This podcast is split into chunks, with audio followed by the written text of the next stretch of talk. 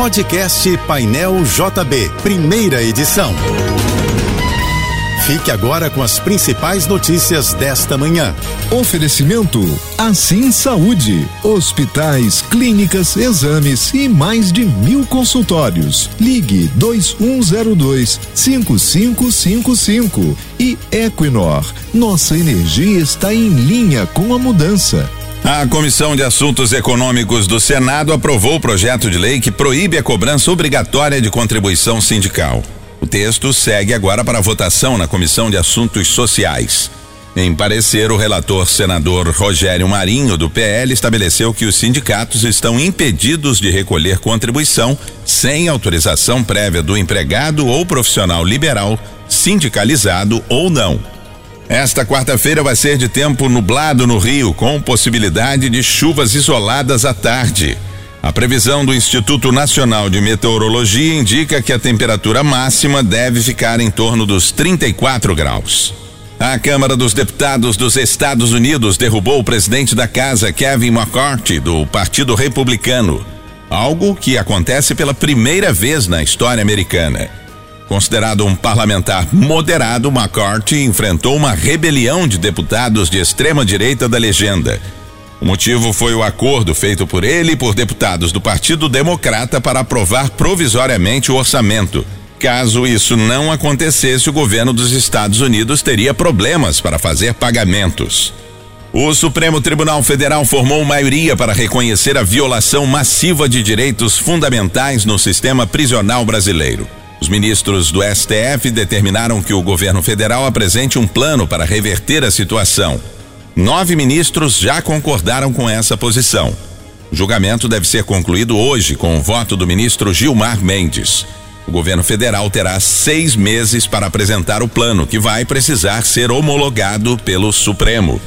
A Alemanha derrotou por 3 sets a 1 a seleção brasileira masculina de vôlei na noite passada no Maracanãzinho pela terceira rodada do pré-olímpico. Com esse resultado, a equipe comandada pelo técnico Renan Dalzotto fica na quarta posição do Grupo A, com cinco pontos atrás de Alemanha, Itália e Cuba. Apenas as duas melhores equipes de cada grupo avançam direto para as Olimpíadas de Paris no ano que vem. O veleiro da Marinha Italiana Amerigo Vespucci, criado em 1930 e considerado o navio mais bonito do mundo, chega hoje ao Brasil. A viagem faz parte de uma volta ao mundo que tem duração prevista de 20 meses.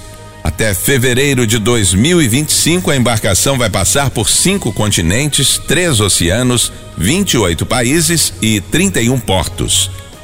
O navio fará duas paradas em portos brasileiros, primeiro em Fortaleza e depois no Rio de Janeiro. A expectativa é que o navio mais bonito do mundo chegue à capital fluminense no dia 20 deste mês e fique até o dia 24. O Supremo Tribunal Federal decidiu que as aposentadorias de servidores públicos concedidas antes de 2008 podem ser reajustadas pelo mesmo índice utilizado no regime geral de previdência social do INSS. A decisão foi tomada de forma unânime no julgamento realizado no plenário virtual do STF. Os ministros rejeitaram recurso da União contra uma decisão do Tribunal Regional Federal da Quarta Região. O caso tem repercussão geral e será seguido por tribunais de todo o país. Ninguém acertou as seis dezenas da Mega Sena sorteadas ontem à noite em São Paulo.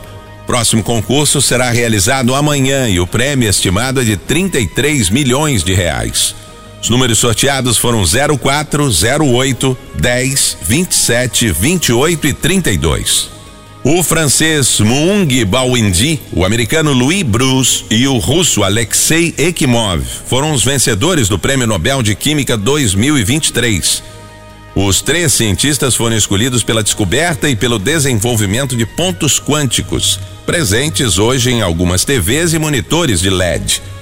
Essa tecnologia também pode orientar os cirurgiões na remoção de tecido tumoral o prêmio aos pesquisadores será de 11 milhões de coroas suecas, o que equivale a cerca de 5 milhões de reais.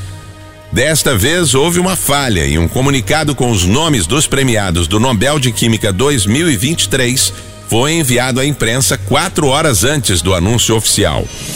Você ouviu o podcast Painel JB, primeira edição.